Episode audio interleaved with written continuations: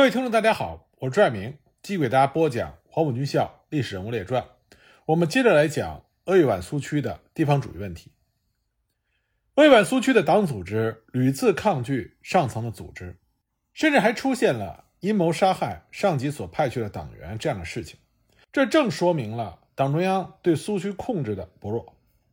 诸多的因素阻碍了中共中央对于苏区的控制，其中最重要的是，作为党中央。和苏区间中介者的湖北、河南、安徽这三个省的省委，因为内部的不健全以及屡次遭到破坏，从1928年到1930年间，这三个省的省委先后遭到了数次破坏。其中，湖北省委在1928年3月、4月、11月以及1929年2月分别遭到了破坏。在第四次破坏之后，中共中央索性暂不恢复湖北省委。将各地区的党组织直属中央领导，直到一九二九年九月才恢复了湖北省委。河南省委则是在一九二八年二月至四月以及十月至十二月期间，先后遭到了两次破坏。在第二次破坏之后，中共中央也决定暂不恢复河南省委，将各地的党组织直属中央领导，并且划分全省为豫南、豫中和豫北三个区。分别由一位中央巡视员来负责，其中豫南巡视员就是郭树勋。直到一九三零年二月才重建了河南省委。在安徽国共分裂之后所建立的安徽省临时省委一直都处于不健全的状态。一九二九年五月，由于安徽省临委内部的纷争，中共中央决定将之取消，并且划分全省为芜湖、六安、安庆、阜阳四个中心区域。各派了一位中央巡视员，其中呢，六安中心县委就是由方英负责巡视。省委每次的破坏，都使得原来就已经不健全的省委机关更是问题重重，人才和经费则更加的不足，甚至造成了党中央和省委之间的不和。省委经常遭到破坏，这就使得党中央必须越过省委一级，来和苏区直接往来。有的时候，苏区党。会派人来中央，但是这种情形不多，大多时候都是由党中央直接派人到苏区进行联系。而前来苏区的外来干部，不少人都带着中央巡视员这个头衔，比如说郭树勋、方英、胡彦斌以及曹大俊都是如此。中央巡视员的职责是传达中央的政治主张和一切策略，需要切实的帮助一切工作的建立。使工作得到正确的指导。中央巡视员往往是经验丰富并且受过特别训练的人，比如郭树勋、方英，在担任中央巡视员之前，都曾经在党中央的训练班接受过训练。曹大俊不仅曾受过两次训练班的训练，并且呢，自1929年5月之后，就以中央巡视员的身份巡视鄂东、阳新、大冶、黄梅、广济诸县的工作，可以说经验丰富。不过，并非所有前往苏区的代表都冠以中央巡视员的名义，也不是所有来自上层的代表都有权干涉地方的党务。比如，1929年，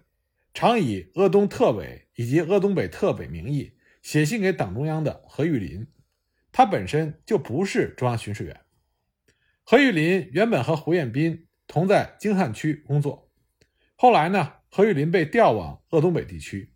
不过，并非是中央所调派，而另外一些人，他们前往苏区是协助军事及技术方面的工作，并不是以中央巡视员的身份前往指导党务。最典型的例子就是徐向前。那么，这类外来干部虽然不见得在党务方面比较熟悉，但是呢，他们却一定拥有某一方面的特殊才能，比如说军事方面。有的人呢，则只是由于在其他地区没有工作可以分配。所以，中共中央将他们调往苏区。比如说，寿县的党员王培武就是这样的一个人。王培武曾经在莫斯科中山大学学习，1928年回国，当时正赶上湖北省委遭到第三次破坏，党中央就派了新任的省委书记夏文法和王培武等人到武汉重新整理党务。但是呢，王培武在中途遭到了逮捕，后来虽然被释放，却擅自回乡休息。足足脱离了党的活动有半年之久，直到一九二九年七月，他才写信给党中央，在信中，他痛骂自己是一个不忠实、没有决心为革命牺牲、偷生苟活的带有封建性的小资产阶级的浪漫青年，根本配不上做一个无产阶级的革命战士。希望党中央能够对他进行再教育，给他重新分配工作。这样呢，一九三零年春，中共中央就派他到鄂豫皖苏区工作，算是给他一个赎罪立功的机会。外来的这些干部，往往由于语言等方面的因素，受到地方干部有意无意的冷淡或者是排挤。徐向前在他的回忆录里就曾经对此有过深刻的描述。他认为他自己后来之所以取得当地干部的信任，一方面是由于他会带兵打仗，另一方面则是由于他苦干实干。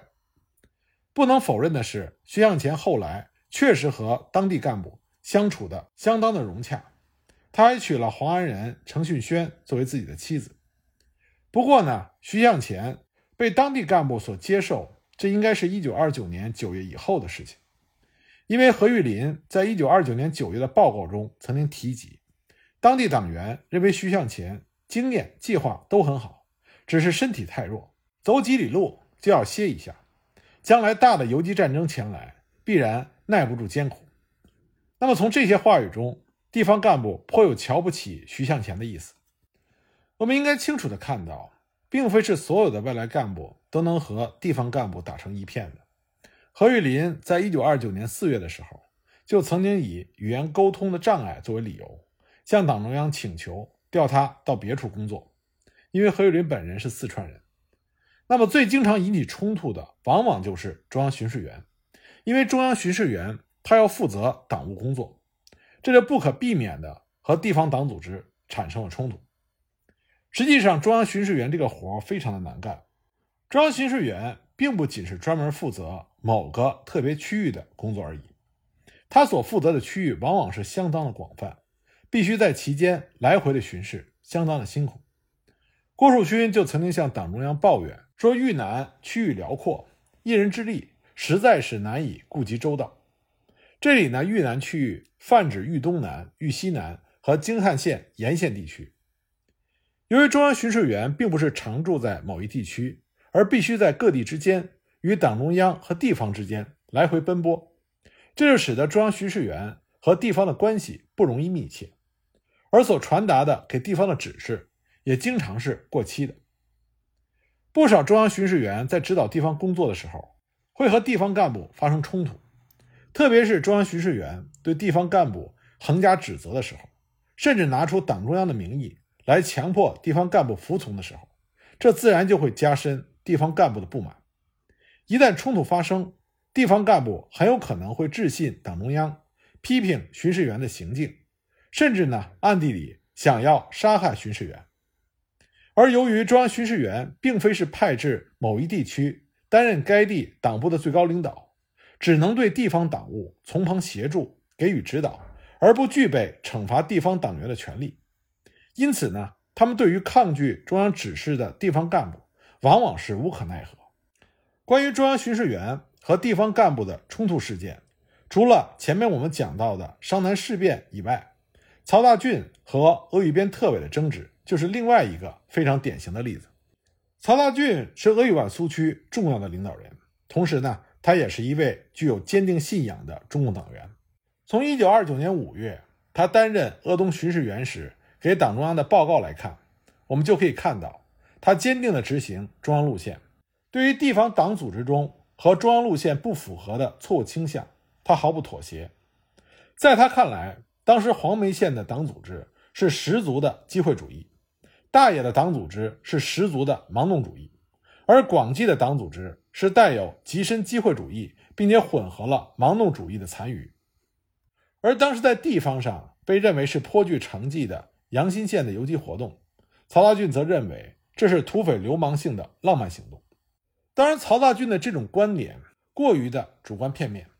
甚至可以说曹大俊他过于死板的在执行中央路线。但是他是中央巡视员，因此呢，整个鄂东北地区的工作在他的眼里就必须要进行改造。除了给党中央写信批评鄂豫边特委以及红三十二师因为游击路线闹义气之外，曹大俊还批评鄂豫边苏区党员的地方观念等农民意识，以及排斥外来同志的行径。据说呢，曹大俊曾经向当地的同志亮出中央的令牌，说党中央指责鄂东北的党组织不服从中央和巡视员的指示，要他以政治手腕来解决。鄂豫边特委对此大表不满，立刻就写信给党中央，声称那些被曹大俊批评的行为是无意的。而且边区党组织始终是忠于党中央指示的。此外呢，鄂豫边特委还批评曹大俊神经过敏，说他的行为是超组织的，不站在组织的立场上来指出特委的错误，反而私下派人到党中央打小报告。那么这些批评并非是完全的毫无根据，因为曹大俊作为中央巡视员，他必须通过地方党组织的帮助来进行改造工作。对于地方党的错误，中央巡视员是应该在正常的党组织的生活会议上提出，而不是只向党中央打报告。而且当时曹大俊是让直属特委的三十二师师委会的人向党中央来报告属于上级的鄂豫边特委的问题，这的确是超越组织原则的行为。所以，我们就可以看到中央巡视员和地方党组织的这种争执，很难说清楚谁对谁错。解决这种争执所需要的是相互之间的包容和耐心的解释，但是这对于正在和国民党人进行殊死搏杀的年轻的共产党人来说是很困难的。曹大俊在完成了组织鄂豫边特委的任务之后，在一九三零年初回到上海的党中央，而郭树勋也在同一时间回到了党中央。三月份，周恩来召集了由郭树勋等人出席的会议。会议重申了党中央一个月前将鄂东北、豫东南以及皖西地区的组织合并为鄂豫皖边特委的决议，并且决定由郭树勋担任特委书记。此外呢，党中央还决定合并红三十一、三十二、三十三师，成为红一军，由中央即将派去该地的六安籍党员许继慎担任军长。这个决定除了为了要打破过去三师。由于地方主义观念的束缚而造成的隔离之外，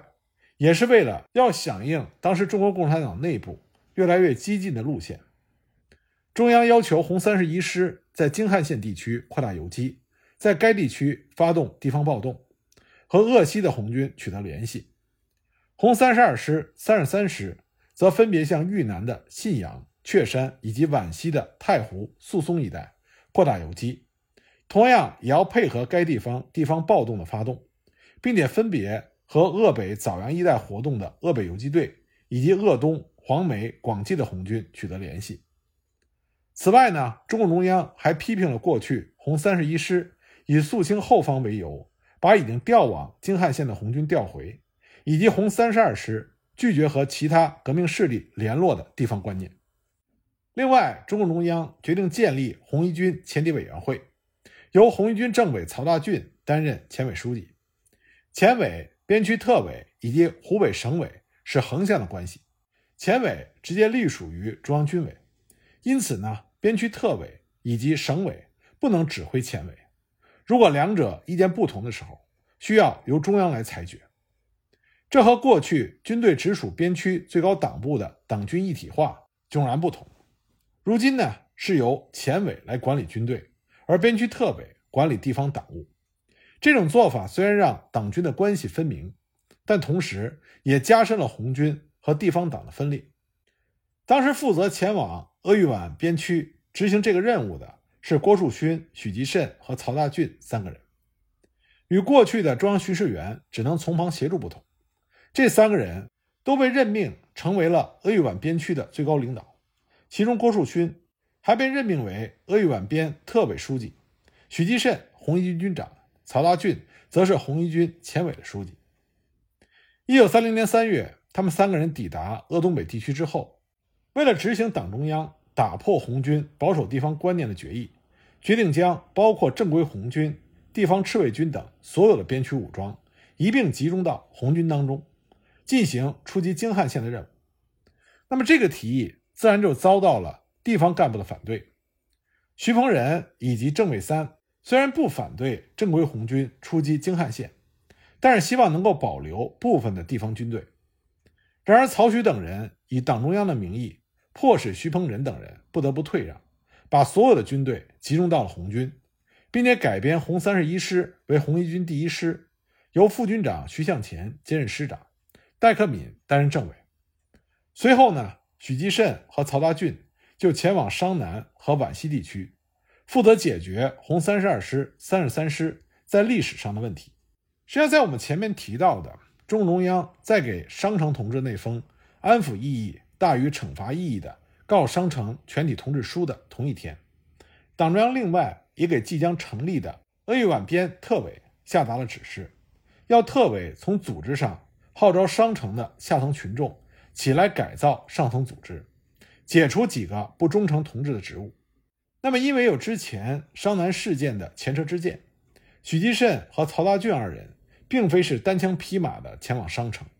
而是由第一师调派了四五十人护送前往。徐曹二人在商南将红三十二师改编为红一军第二师，师长齐德伟、政委王培武。然后呢，率同第二师前往皖西霍山和红三十三师会合，从第二师中抽调两团，与红三十三师合并为红一军第三师，由周维炯任师长。江敬堂任政委。虽然六安中心县委并没有因为鄂豫皖边特委的成立而废除，但是第三师已经归红一军军部所领导，不再归属于六安中心县委了。那么，许继慎、曹大俊在改编红三十二和三十三师的时候，是否和当地的地方党员有过争执？我们现在无从得知。不过，据说当时红一军军部枪毙了南岳庙暴动领袖毛建初。并且将其部队编为第三师的一部分，这可能指的就是从原来红三十二师所调来的那两团的部队。曹大俊等人虽然成功的整编了红三十一、三十二、三十三师，成立了红一军，但这并不代表着三师之间的地方主义观念就此被消灭。首先呢，这三个师之间并没有进行混编，那些地方上的英雄领袖人物仍然掌握着相当大的权力。中共中央在收到整编的报告之后，对此也提出了批评。当时中央说：“你们并没有改造红军的决心，对第二师、第三师的成分与干部没有迅速的改造，对中央指示改造二师的路线始终是动摇的，始终没有从群众路线上进行改造工作。相反，是用敷衍或者委曲求全的机会主义态度代替了正确的路线。在改编之后成立的红一军，红军士兵。”仍然是为各级主官侍从，这些主官正是过去各地区的英雄领袖，因此之故，各师的政治委员反而成了军长的附庸，军事长官的权力超过了政委，而红一军前委本身也不健全，不怎么开会，实际上只有曹大俊一个人在做事情，前委无法控制军队行动，各师的行动仍然像过去一般自然发展。带有强烈的地方性。当军部改编三十二师以及三十三师之后，曾经试图将红一军的部队向西拉到京汉线，但是由于第二师尾大不掉，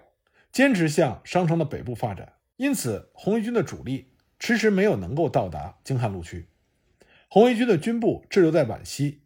并且率领红二师、红三师第三次攻下了霍山县城。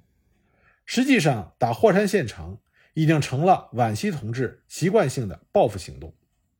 在攻下霍山之后，军部这才率领红二师、红三师向西，经英山到鄂东北和红一师会合。离去之前，红一军照例将皖西六霍地区的人才等地方资源搜掠一空，整个皖西的军事人才多被红一军所带走。幸好当时另外一位中央巡视员朱瑞到达了皖西。根据中央军委的指示，硬是要改编红三十三师成为中央独立第一师，并且改编潜山的红三十四师作为独立第二师，直属中央军委指挥。不过呢，红一军并不打算让出红三师，双方还因此大吵了一架。最后在两不妨碍的情况下妥协，由红三师拨出一个连作为独立一师的基本部队，再加上六霍地区的其他地方武装。编成了独立一师。在此之后呢，红一军军部就率领着红二师、红三师，向着鄂东北地区移动。在经过英山的时候，就协助英山地区的红军游击队打下了英山县城。不过，我们前面提到了，红二师、红三师硬是将英山游击队缴获的机关枪这些优质的军事装备，用步枪给换走了。这也引起了英山地方党员对红一军的不满。一九三零年八月，红二师、红三师终于和红一师在黄安四姑屯会师了。当时，中央军委长江办事处已经将红一军和位于鄂北鄂中的红九军编为第四军团，让他们帮助京汉沿线以及鄂中地区的地方暴动，并且执行切断京汉线来进逼武汉的任务。第一师在与第二师、第三师会合之前，虽然已经向京汉沿线地区开始活动。但大多时候都只是观察京汉路国军的活动，有机会就去袭击一下，袭击之后又退走，并不是积极的占领或者截断京汉路。在三师会合之后，红一军获悉了中原大战爆发的消息，这才坚决的开往京汉线，从广水车站向北发展，过鸡公山，再围攻信阳县城，接着又回东南方向，试图攻占黄川县城。但是害怕黄川县城久攻不下，又决定改为攻占光山县城。在退出了光山县城之后，又攻下了罗山县城。整个来说，这是一次单纯的军事征服行动，并不是一个有计划的想建立群众基础的扩大根据地的行动。他们更多想的是解决经济上的问题，而忽略了政治上的使命。而三支部队联合作战的时候，内部由于地方观念的隔阂而无法团结，相互倾轧的事情也时有发生。有的人动不动就说这个师是我们的，那个师是他们的，相互之间瞧不起。一师不满意二师、三师，他们认为二师、三师是土匪帮会分子，一师的成分比他们好。因此呢，一师对于红一军军部以及红二师、红三师，经常抱有的是一种劳苦功高的老大心态。二师呢，在作战的时候有保存实力的观念，每次协同作战的时候都不积极向前。红一军军部则是威信全无，只能充当三个师之间的和事佬。比如说，在广水之战的时候，只有一师的士兵冲锋陷阵，二师则是按兵不动，结果就造成了一师的重大伤亡。当时一师的师长徐向前因此事和军长许继慎大吵了一架。整体来说，红一军整编之后的成果不是令人满意的，尤其对于坚守中央路线的曹大俊来说更是如此。因此呢，一九三零年十月中旬，红一军攻占光山县城之后，在县城中就召开了第一次红一军党员代表大会。在这次大会上，红一军的领导层就发生改变。关于这方面的情况，我下一集再继续给大家讲。